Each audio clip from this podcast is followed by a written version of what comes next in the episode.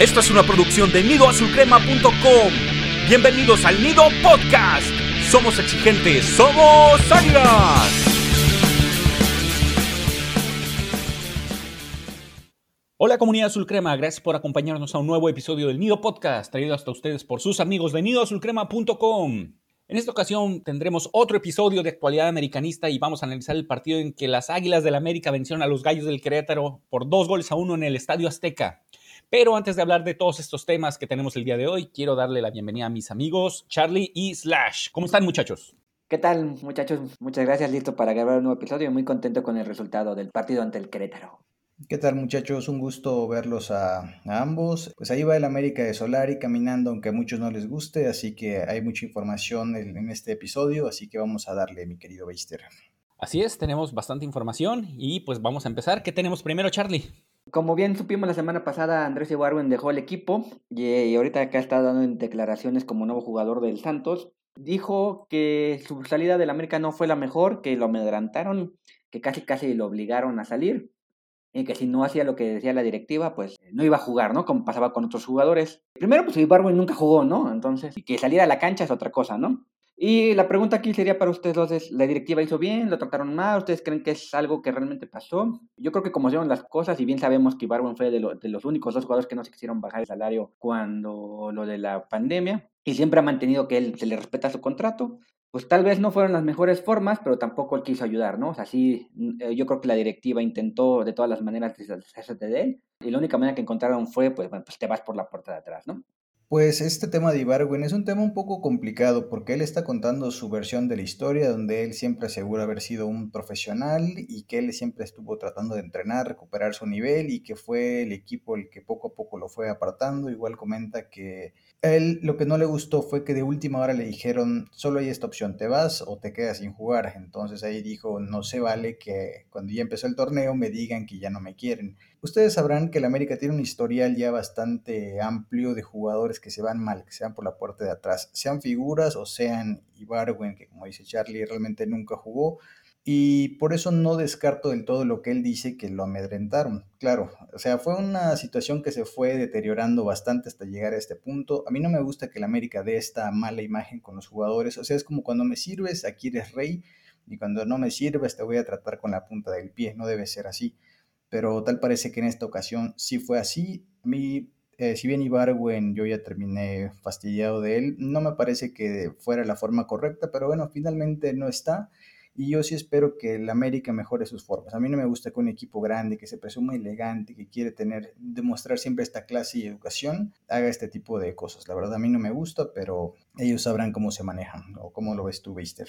Efectivamente, nada más estamos escuchando una parte o una versión de la historia eh, no dudo que haya habido un, mal manejo de esta situación. Bueno, en este caso, Ibarwen se está victimizando, a pesar de que él, desde su nivel de juego, fue bastante cansino. Y aparte también está el detalle que comentaba Charlie, que cuando las circunstancias estaban apremiando por la cuestión de, de la reducción de los salarios que se solicitó a los jugadores, que fue uno de los que no, no accedió a esto, pues bueno, entonces de, entrada ahí ya la directiva te tiene con una tarjeta amarilla, por decirlo así. Estás en el foco rojo de que es una persona que no está abierta a una negociación. Dijeron, ah, bueno, si tú en tu momento no quisiste negociar de buena forma por una causa noble, pues entonces nosotros al momento en el que se quiera negociar contigo, pues lo vamos a hacer en los límites de lo legal y pues sin respetar las formas. De acuerdo, yo también estoy de que no es la mejor forma de eh, llevar a cabo este tipo de operaciones, pero a fin de cuentas, Ibargo no es un futbolista que haya hecho merecimientos para tener un buen trato, por más que esté mal, esté mal, pero digamos que es algo que se lo buscó. Si hubiera sido más accesible en su momento, yo creo que otra historia estaríamos contando. Así es, mi querido Beister. La verdad fue de ambas partes que se actuó mal, uno sin actitud y otro sin formas, y bueno, no había otra forma de acabar que no fuera esta. Pero vamos a hablar de ya de nuestro equipo, de cosas que o situaciones que sí nos competen en este momento. Y es que ahora ya tenemos rival para Conca Champions. Y aquí les voy a robar un ratito el micrófono para darles la información. Eh, nos toca enfrentar al Olimpia de Honduras, partido de ida 7 de abril, partido de vuelta 14 de abril. La vuelta va a ser en el Estadio Azteca y si bien últimamente se nos había complicado un poco la Conca Champions, no veo que en esta ocasión vaya a ser el caso. porque tenemos un entrenador que sí se le va a tomar en serio. El mismo Solari dijo que tenemos que hacer justicia a nuestro escudo, nuestra historia y tratar de ganar la CONCACAF. Aquí voy a hacer un paréntesis porque he escuchado a mucha gente decir, ¿cómo que tratar? Aquí hay que ganar. Y vuelvo un poco a lo que dije en el episodio anterior. El técnico anterior, que ninguneó esta copa, por cierto, que decía que son torneos que no le sirven nada a México, que solo los mexicanos le sacan como provecho, que llevamos 100 años yendo al Mundial de Clubes, etcétera, etcétera. El tema con esto es que Solari, al decir que va a tratar de ganarla, es que es lo correcto, porque la crítica venía en que él tiene que saber que tiene que ganarla, sí, pero el otro entrenador se llenaba la boca diciendo que había que ganar todo y que cuando no era fracaso, pero lo decía con tanta ligereza que lo decía porque era lo que la gente quería escuchar. Entonces aquí Solari está siendo más ecuánime, vamos a tratar de ganarla, obviamente él conoce la exigencia, pero no está diciendo cosas que querramos escuchar. Entonces por ahí yo sí le doy el voto de confianza y estoy seguro que él conoce, él que es un agente de mundo, va a querer ganar un torneo que finalmente se ve en varios países y siempre es bueno saber quién es el que gana la CONCACAF. Eh, ¿A ustedes qué les parece esto, muchachos? ¿Vamos contra Olimpia y les convencen las declaraciones de Solari o también son de estos que lo van a reventar por ello? Siempre que el torneo sea de, ida y vuelta eh, y se respete eh, que se juegue un partido en el Azteca, pues veo muy fácil que el América pueda avanzar. Además, el bracket quedó un poquito más sencillo del lado de, la, de las Águilas. No hay un rival, digamos, tan pesado que hasta la final se vería con los equipos mexicanos en caso de que se llegue a la final. Y creo que es un torneo que se tiene que ganar, ¿no? O sea, bien sabemos que América todo torneo que, que compite lo tiene que ganar. Sabemos la exigencia, todos lo sabemos. No, no nos tienen que venir a decir que si no se gana es un fracaso porque todos lo sabemos. Pero lo que me gustó de Solari, más allá de lo que leyó eh, el buen Slash, o él dijo, lo primero que dijo fue, yo sé que este equipo es el que más ha ganado este torneo y es favorito simplemente por estar, ¿no? Y por eso vamos a hacer justicia a nuestro escudo. Entonces, él sabe perfectamente que es favorito, ¿no? No se esconde a ser favorito y lo que él promete es hacerle justicia al escudo. ¿Y cómo se hace justicia al escudo? Pues ganándolo, ¿no? O sea, dijo lo mismo, pero de otra forma, y, y, en ningún momento se escondió. Y cualquier persona que diga que no prometió ganarlo o que por qué no promete, o sea, no entendió lo que dijo. Y al hacerle justicia al escudo es pues mantenerte como el máximo ganador de torneo y siendo el favorito número uno de ese torneo. A mí de entrada lo que me llena de, de, gusto es el sentido de pertenencia que hay en las palabras de Santiago Solari, que dice nuestro escudo y nuestra historia. ya él sabe que es parte de esta institución y es bueno que se tome en serio todas y cada una de las competencias en las que el América participe no son palabras al aire únicamente como comentan ahorita de que el entrenador anterior decía, oh sí, vamos a ir a ganar y si no es un fracaso. No, bueno, sí, pero demuestra eso en la cancha, demuestra eso con las decisiones que tomas y con la seriedad que le das a cada uno de los torneos en los que participes. En este caso, pues ya vemos que Solari está tomando en serio este primer compromiso alterno a lo que es la liga y es bueno que, pues a lo mejor en palabras literales sí no se está comprometiendo, pero sabemos que él conoce la exigencia de la América y el hecho de que no dice literalmente que va a ir a ganarla no quiere decir que no lo va a intentar. Por supuesto, porque sabe lo que es ya la historia de la América, sabe lo que son las exigencias y va a ir por todo. Y esperemos que realmente los jugadores también se pongan el mismo chip que tiene actualmente Solari y vayan con todas las pilas a ganar este torneo. Efectivamente, también eh, la cuestión de la llave que hay dentro de lo que es la CONCACAF que le tocó a la América sí es más accesible. De entrada del Olimpia, pues de los equipos de Centroamérica es uno de los contendientes más serios, pero es una eliminatoria que yo opino debe de librarse sin mayor problema y de ahí que sea un camino directo a la final y a lo que es al Mundial de Clubes. Y ya después es hacer otra historia y ya veremos cómo nos va con los rivales que nos toquen. Y también importante este, resaltar un poquito, lo que, regresando a lo que comentó Slash de, de, lo que hablaba el cuerpo técnico anterior, de que era una late, que era este, un arma doble filo, que si no lo ganabas, pues era un fracaso. Y siempre se ponía de víctima eh, el entrenador, ya lo sabemos.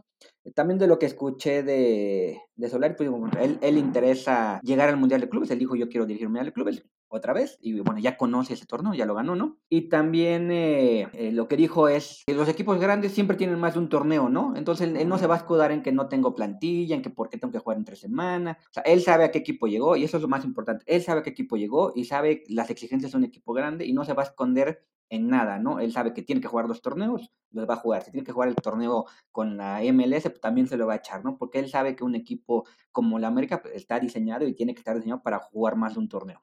Y no me dejarán mentir muchachos, con las actuaciones de Rayados y Tigres en el Mundial de Clubes, creo que el América ya necesita dar un golpe de autoridad en este torneo, como sea, a lo que sea, pero por lo menos llegar a la final, que sabemos que ganarle al europeo normalmente es como enfrentar a Mike Tyson en sus mejores tiempos, es que de un golpe te liquida, pero la verdad es que por lo menos habría que llegar a esa instancia, así que tengo bastantes expectativas para esta Conca Champions.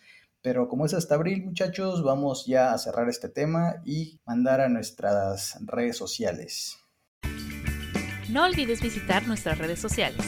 Estamos en Twitter como arroba y en Facebook como nidoazulcrema.com. De igual forma, escucha todos los episodios del Nido Podcast en las plataformas autorizadas como Spotify, Google Podcast, Apple Podcast y Anchor. Encuentra toda la información en nidoazulcrema.com diagonal podcast somos exigentes, somos águilas. Ya estamos de vuelta, comunidad de Sucrema, y ahora sí vamos a hablar de lo que fue el partido en el que las Águilas de América derrotaron 2 por 1 a los Gallos del Querétaro.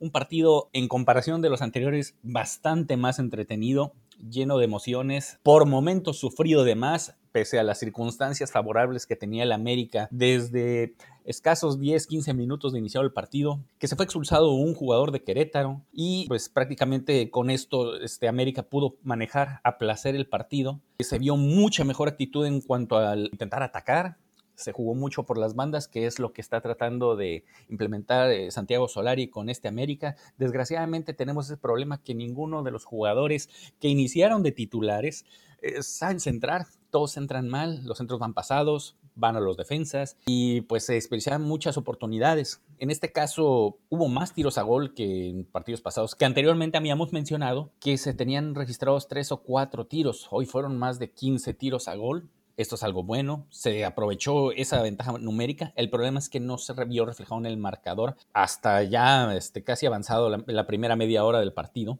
con un gol de Santiago Naveda.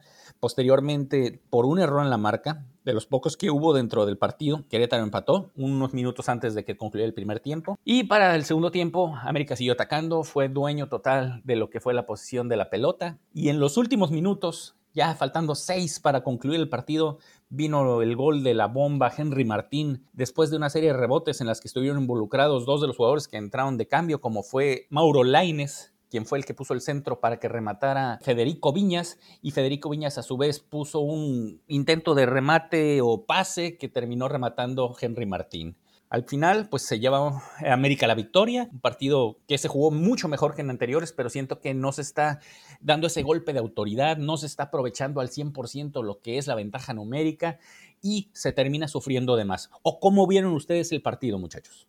Pues primero que nada, eh, yo sí quiero dejar en claro que este Querétaro, a pesar de que ayer dijeron que es la nómina más barata del fútbol mexicano, no es el mismo Querétaro que el Tony López le metía tres goles, ¿no? Es un equipo que está bien, bien dirigido, que está, tiene un par de años que se le sube las barbas al América. Entonces sí, no era un partido fácil, lo dijimos en el previo, o sea, Querétaro viene jugando relativamente bien, y sí iba a ser difícil, cuando estaban 11 contra 11, pues estaba viendo eh, un partido entretenido, pero era de ida y vuelta, ¿no? La verdad que la expulsión sí ayuda un poco a que la América dominara, pero, pero aún así el, se defendió muy bien y la verdad es que casi casi se lleva el empate, ¿no? Sobre ya sobre la América, pues totalmente de acuerdo contigo, nadie sabe centrar, pero ese es un problema del fútbol mexicano, yo creo, por eso jugadores como el Pony Ruiz pues son leyenda, ¿no? Porque era el único que sabía centrar y entonces a, a donde fuera pues, el delantero metía goles, ¿no? Porque le llegaban cinco o seis balones buenos y aquí en la América pues tenemos años, no, ni me acuerdo quién fue el último que podía hacer eso, ¿no? Y por ahí este, dice la leyenda, no sé si sea verdad o no,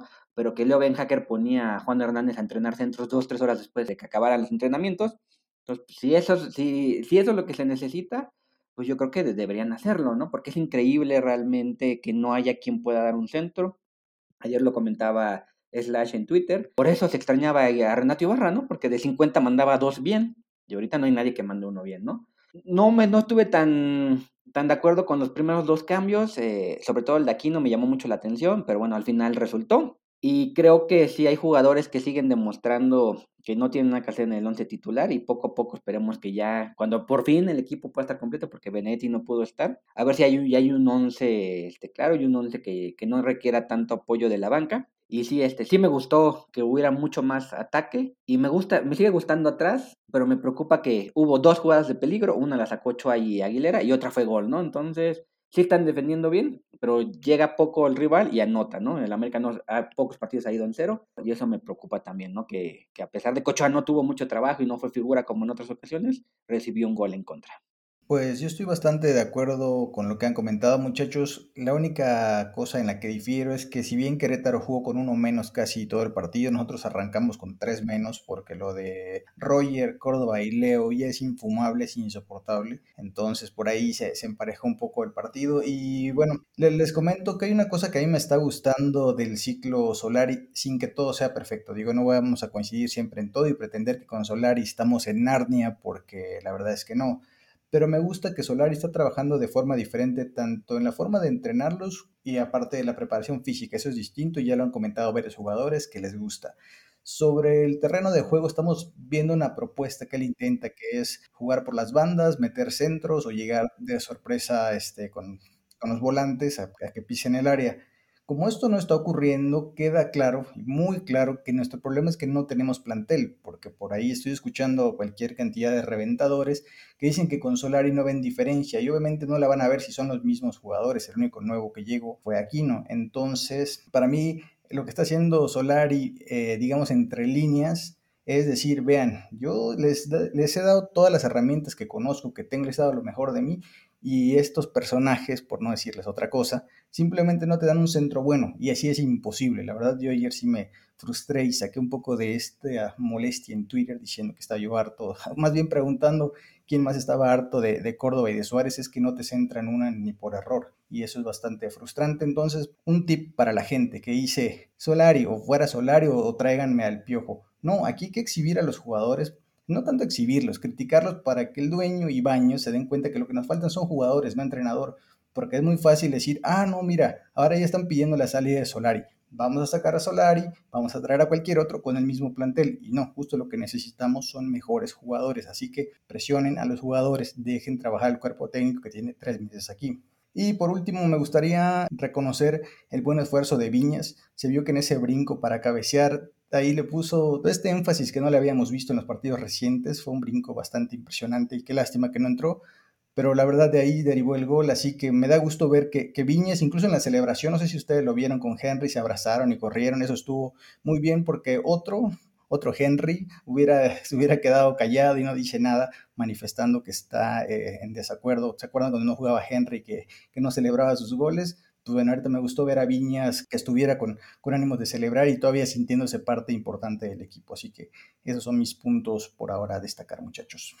Muy importante lo que comentas, Slash. Eh, si se ve la repetición del gol, el que está atrás de Henry es Giovanni, y Giovanni ni se mueve, ¿no? O sea, sí intenta ir por el balón, pero cae el gol, ni celebra, así como que tarda en reaccionar y luego ya va a abrazar a sus compañeros, mientras que Henry y Viñas pues celebran con todo, ¿no? Entonces sí, volvemos a lo mismo, ¿no?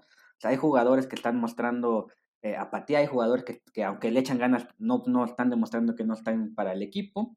Y pareciera que, Slash tuvo ahí este, un momento ahí medio extraño y defendió al piojo y se fue sobre el plantel. No, no se vayan por ahí, no lo vayan a linchar ahí luego en, en Twitter. No es piojo lover.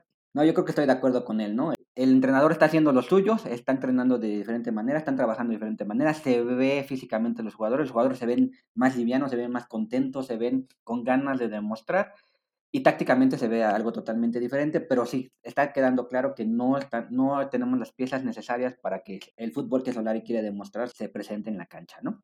Definitivamente el Neo Podcast está pegando, ya que de seguro Federico Viñas escuchó el episodio anterior y se sintió ahí el puyazo que se le dio en el orgullo al pobre muchacho y pues le está echando ganas. Y sí es cierto, se le ve una actitud diferente. Eso es bueno, eso es bueno, que los que están comiendo banca en este momento vayan con todos los minutos, ya sean pocos o sean muchos, y los aprovechen. Porque así se vio con, por lo menos con tres de los cuatro cambios que realizó Santiago Solari, tanto lo que fue Mauro Laines como Federico Viñas y en el segundo tiempo iniciando Richard Sánchez, se vio esa actitud de que estos muchachos que recién iban entrando, que a lo mejor no se sienten ya seguros con su puesto de titular, eh, dejando todo en la cancha. Y eso es algo bueno. se está viendo ahora sí que esa verdadera competencia interna y esperemos que sea una constante durante todo el torneo.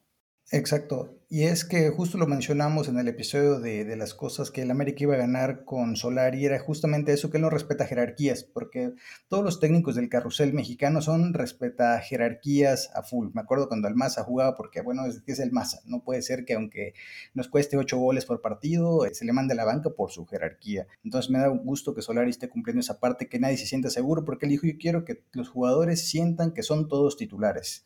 Entonces me parece que lo está logrando, con excepción de Giovanni, que se acuerdan, hace un par de episodios dijimos, cuando no esté Ibarwen, cuando no esté Roger, los reflectores ya van a caer sobre Giovanni. Entonces ahorita que ya no está Ibarwen, ya se vio clarito que, que Gio, su mente está en otro lado, porque él sabe que no lo van a renovar. Entonces ayer yo ni me acordaba que estaba en el equipo Giovanni. Es, es, así de intrascendente su paso por el América. La verdad, en su momento fue una buena apuesta, lo dijimos, no llegaba tan viejo, y tal vez aquí podía motivarse jugando para la América, pero no, a ese simplemente no lo motiva nada y va a terminar de forma fea su carrera. Así que, pues eso es lo que tenemos por ahora, muchachos. ¿Quieren que hablemos ya de villanazos? Sí. Venga, pues, si quieren comienzo, recuerden la dinámica, muchachos. Decir a nuestro villano y una mención honorífica, no ocho, no diez. Entonces, a ver. Déjame borro mi lista entonces. Venga, Charlie, hay que solo hay que elegir a uno. Comienzo. Mi villano para este partido no va a ser otro, creo que como por quinta semana consecutiva. El señor Sebastián Córdoba, un jugador del que ya estoy harto, estoy cansado de esta joya que algún día prometió, pero ahora es que simplemente no puede. O sea, no sé si está bloqueado, si está fastidiado, no sé si no le gustan las críticas, no lo sé, pero el caso es que Córdoba en la cancha no está rindiendo lo que debería rendir, que es darle claridad al último tercio, eso es, por eso juega, y si no está dando claridad, pues simplemente intentemos con otro. Y mi mención honorífica va a ser para Roger Martínez, porque después de esos dos tiros horribles que echó al principio del partido, como que se desanimó, le llegó menos la esférica y entonces como que se desentendió un poco del partido. O sea, Roger es alguien que necesita estar en contacto frecuente y cuando no lo tiene se aburre y dice, pues ahí háganle ustedes como puedan. Entonces ese va a ser mi mención honorífica. ¿Y las de ustedes, muchachos? La verdad que está difícil, pero creo que este, me voy a ir con Luis Fuentes está en un nivel paupérrimo. La lateral izquierda, lo vengo diciendo desde que inició el torneo, es la voz más débil de todo el equipo. Y creo que ya es momento de que se pruebe con alguien más en esa banda. Y también el mención honorífica, pues me voy a ir con, con Roger Martínez porque eh, lo dijimos ayer cuando estábamos viendo el partido, que se echó un sprint en el, minuto 3-4 y creo que fue lo que más ha corrido en todos los estancias con el América. Entonces pensamos que iba a regresar a la titularidad con ganas, como demostró las dos veces que entró de cambio. Pero pues sí, como bien dices, Slash, hizo dos tiros malos, luego le dejaron de llegar el balón y simplemente se perdió totalmente y se fue otra vez sin haber entregado nada. Y yendo el mismo Roger Martínez que bien conocemos, y yo creo que el espejismo se nos acabó pronto.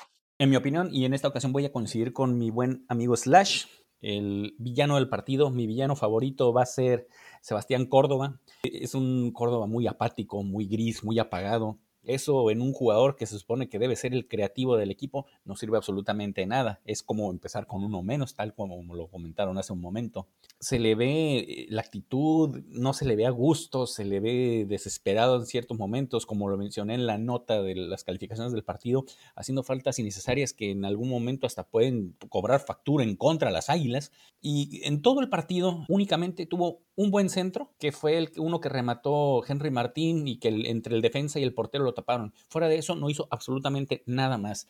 Y un jugador que está en la órbita de la selección nacional, que está llamado a ser la nueva gran figura del América y que tiene todos los reflectores en este momento y todo el apoyo de tanto de la afición como de su entrenador, debe rendir muchísimo más. Y este Córdoba, como lo comentamos, no nos sirve absolutamente de nada. Algo tienen que hacer con él.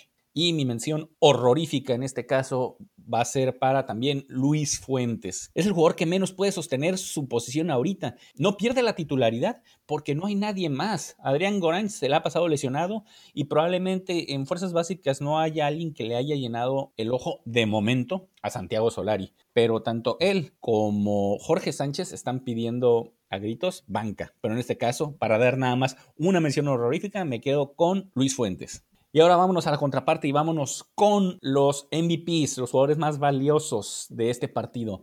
No me gusta siempre mencionar los mismos, pero no hay de otra. y yo me voy con mi MVP con el joven Santiago Naveda, que en esta ocasión, además de hacer una gran función como recuperador, pelear cada balón, acoplarse de buena forma con sus compañeros, ahora hasta se dio el lujo de anotar el primer gol del partido en un balazo que se coló en medio de toda la defensa y hasta dentro de las piernas de Gil Alcalá, que le dio la ventaja momentánea a las Águilas del la América. Naveda está en un nivel extraordinario, está haciendo muchísimo más de lo que hubiéramos esperado. Pensamos que tal vez de inicio como titular iba a ser un, jugador de transición en lo que se recuperaba Pedro Aquino y tal vez Richard Sánchez encontrara su mejor momento, pero ahorita ya se ha consolidado como titular y quiero ver quién va a ser el guapo que lo quite de ese puesto, porque ahorita no hay nadie que esté jugando mejor en América que el joven Santiago Naveda. Y mi mención honorífica en este caso va a ser para Henry Martín, que bien tuvo ahora sí muchas oportunidades de tirar a gol, pero no se desesperó, siguió intentando de derecha, de izquierda, de cabeza y al final el premio al esfuerzo de equipo, pero al final también el estar en el momento adecuado, en el lugar adecuado, terminó convirtiéndose en el anotador del gol de la victoria y que nos dio los tres puntos que nos mantienen en lo que es la parte alta de la tabla general. ¿Cuáles son sus opiniones, muchachos? Pues seguiré contigo en el MVP. Obviamente Santiago Naveda sigue demostrando que es un jugador de gran calidad, que ha sabido llevar bien los minutos que le han dado, no se ha agrandado, no hasta ahorita no ha perdido piso, al contrario, las, las declaraciones que le he escuchado bastante centrado y espero que, como lo comentamos el episodio pasado, ya no es quién va a jugar con Richard Sánchez, ¿no? Ahora es quién va a jugar con Naveda y Pedro Aquino y Richard y el que quede tendrán que esforzarse mucho para poder ser el compañero del joven. Y la mención honorífica se la daría a Henry porque eh, la apuesta que metía gol y le agradezco que haya metido gol, pero no, se la voy a dar a Emma Aguilera. La verdad es que siempre lo hemos reventado mucho porque no se nos hace un jugador de calidad, pero la verdad que creo que este torneo eh, ha demostrado algo importante. Eh, el, el, bastión de la, de la defensa, sacó un gol en la línea y creo que está defendiendo bien. Y bueno, con lo limitado que es, está dando más de lo que se espera de él y creo que se le debe de darle su palomita a jugadores que, son torpes, pero hacen el esfuerzo para quitarse las limitaciones. Entonces ya oficialmente te convertiste en un sobrino del tío Emma. Claro que sí, vamos, si, si Slash defiende al piojo, yo voy con Emma. Yo jamás voy a defender al piojo, primero perro. eh, con Aguilera, digo, antes de ir con mi MVP, es que el viejo Aguilera, ese que se veía un poco falto de forma, no hubiera llegado y ahora que ya hemos comentado que está más ligero, como que más en forma, nos salvó ayer, la verdad que ha mejorado bastante. Digo, hay que ver qué tanto se sostiene cuando empiecen a llegar los Rayados, los Tigres, ahí el Cruz Azul, ahí hay que verlo. Si, si ahí nos cae a la boca, ahí podremos hablar de una resurrección. Mientras tanto, hemos enfrentado equipos que no deberían complicarnos tanto ya ven que por ratos con el empate, ¿qué tal? ¿Cómo, cómo sentimos ese que con 10 nos empataron? Pero bueno, MVP, voy a ir a la inversa de ustedes, muchachos. A mí me, parece que Henry Martín fue el jugador más valioso del día de ayer. Primero porque causó una expulsión temprana, o sea, sacrificó el físico, su carrera, sus piernas, para que el Querétaro jugara con uno menos. Y me gustó que nunca dejó de pelear. Si bien Henry no es el jugador, el más goleador que pudiéramos tener, aunque por ahí va en el top de goleadores. Claro que lleva mucho tiempo, o sea, es un poco como lo que pasaba con el Piojo. Obviamente va a ser el más ganador si le dan 800 años. Entonces con Henry está pasando un poco lo mismo, lleva un buen rato aquí, hace goles en temporada regular. Entonces ayer tuvo esa volea que a mi juicio pudo haber hecho todavía un poco más, no sé, pero la verdad que estuvo atento. El, gol que metió no fue tan fácil porque había que reaccionar muy rápido, eso lo hizo bien. Finalmente fue el gol de la victoria, así que para él el MVP del partido. Y en segundo sitio voy a dejar a Naveda porque genuinamente Naveda ya se ha comido a todos los centrocampistas. O sea, es el gol, eh, como dice Solari, ya el fútbol ya le debía un gol y ayer lo hizo y qué bueno. Y yo les voy a apostar lo que quieran a que primero se va Naveda al extranjero Primero se lo lleva el Betis antes que a Richard Sánchez y a Córdoba, que son los que se supone seguían en la fila. Entonces ellos dos son los MVPs y mientras los tengamos ahí en el cuadro titular, pues yo creo que vamos a estar bien. Y bueno, este, creo que deberíamos darle una, eh, un villanazo especial a la transmisión. Terrible cómo tuvieron fastidio y fastidio que no era expulsión, cuando claramente era una roja directa. Pero bueno, Pasamos ahora a la parte de el contacto con nuestros seguidores. Nuevamente Slash pidió en el Twitter oficial eh, algunas interacciones, algunas preguntas que quisieran que contestáramos en este episodio y tuvimos buena reacción. Entonces empezaré yo con la primera, que es de nuestro compañero Ame Taurino, que nos pregunta por qué no debuta Fidalgo todavía. Eh, yo creo que la razón es muy sencilla. yo creo que sí está físicamente, no creo que sea tema de la, de la altura y eso. El Solari sabe exactamente qué le da de Fidalgo, como sabe exactamente qué le da Díaz y por eso no juega. Yo creo que lo conoce perfectamente y sabe qué le puede dar. Y por eso probó eh, 45 minutos a Aquino y 45 minutos a Sánchez. Y yo creo que el siguiente partido, que ya sabe bien a bien qué le puede dar cada jugador, ya vamos a ver a Fidalgo.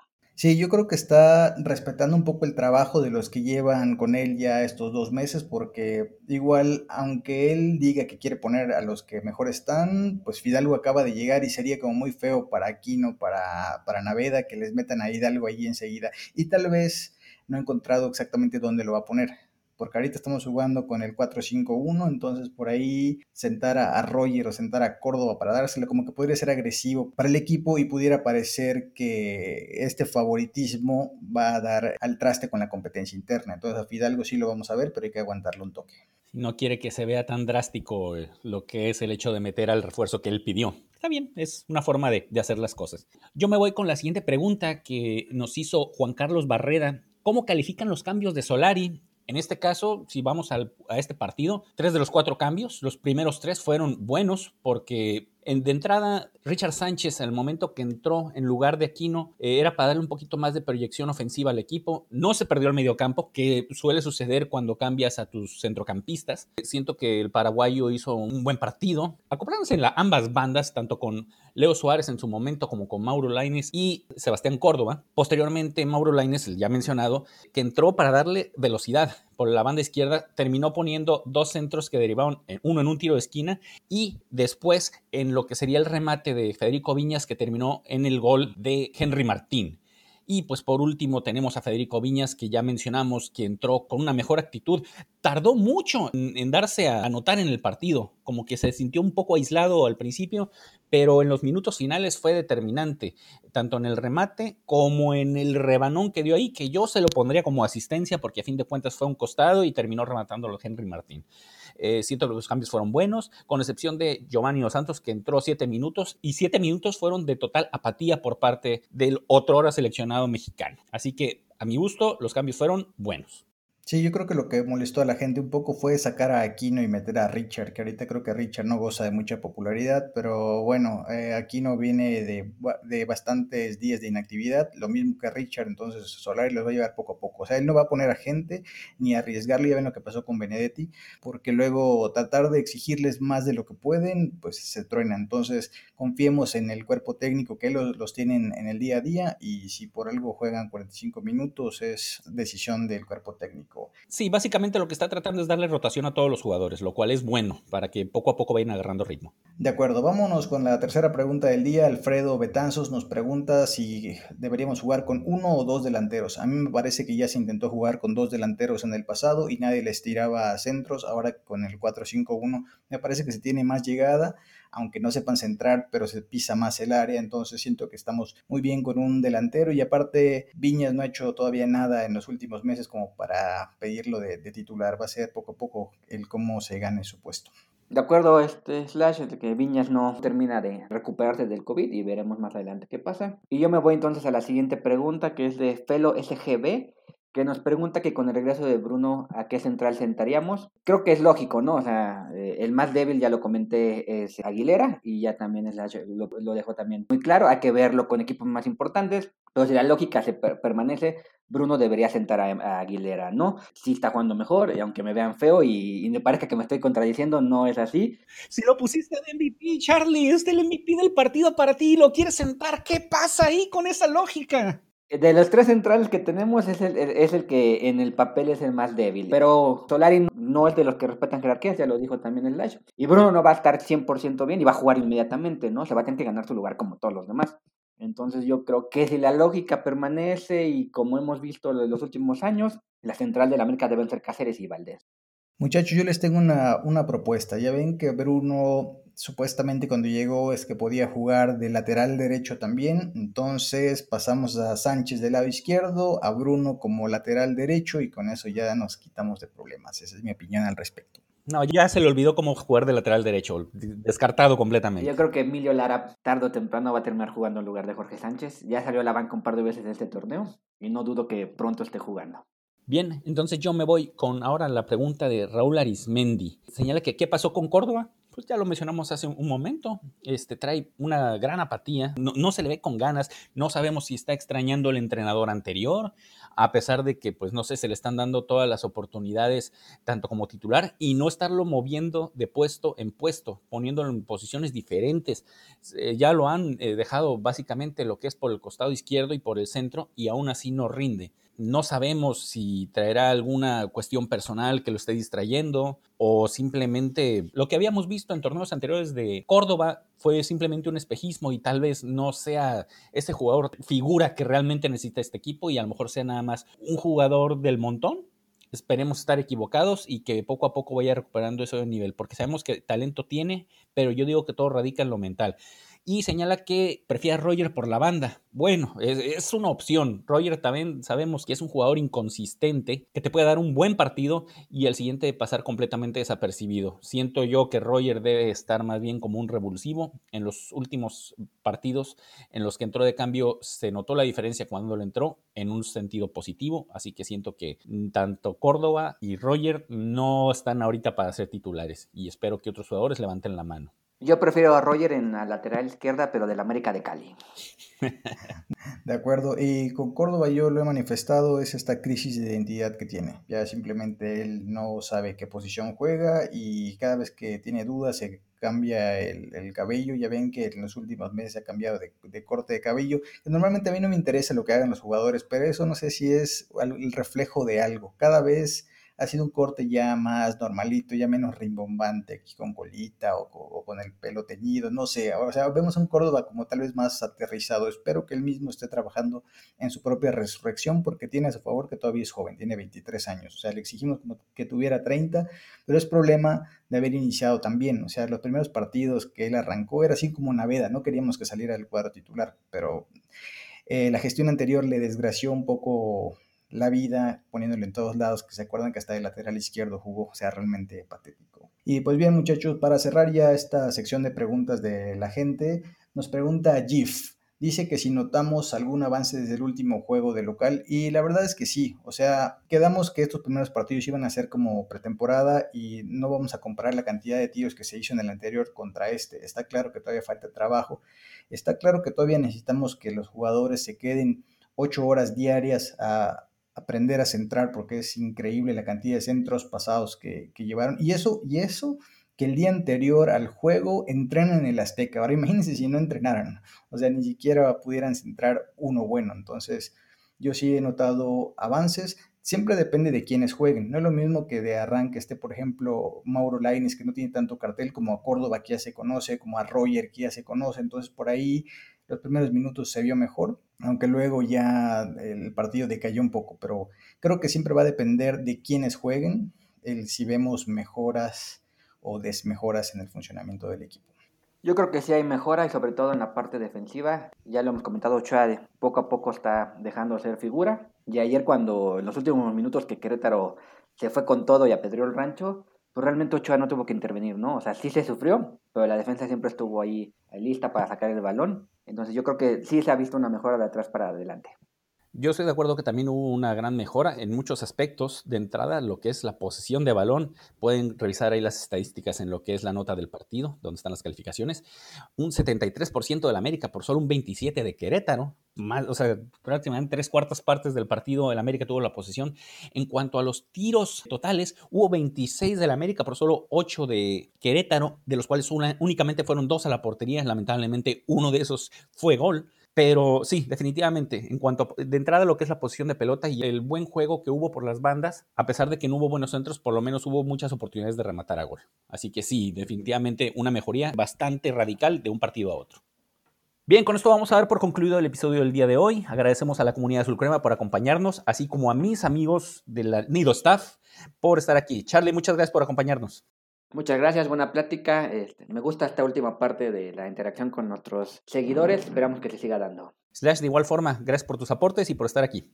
Siempre es un gusto hablar de nuestro querido América y sobre todo cuando el partido es un poco más entretenido, pues el episodio es un poco más alegre, así que pues nos vemos la próxima semana y gracias a la gente que siempre está al pendiente del podcast, nos mandan sus preguntas, lo escuchan a lo largo de la semana, así que eso nos pone contentos. Así es, esperemos tener muchas más alegrías en lo que queda del torneo y en los venideros. Les recordamos que deben de seguir visitando nuestro portal de newazulcrema.com, así como participar en la trivia Águila Master en águilamaster.com. No dejen de escuchar los próximos episodios y que somos exigentes, somos águilas.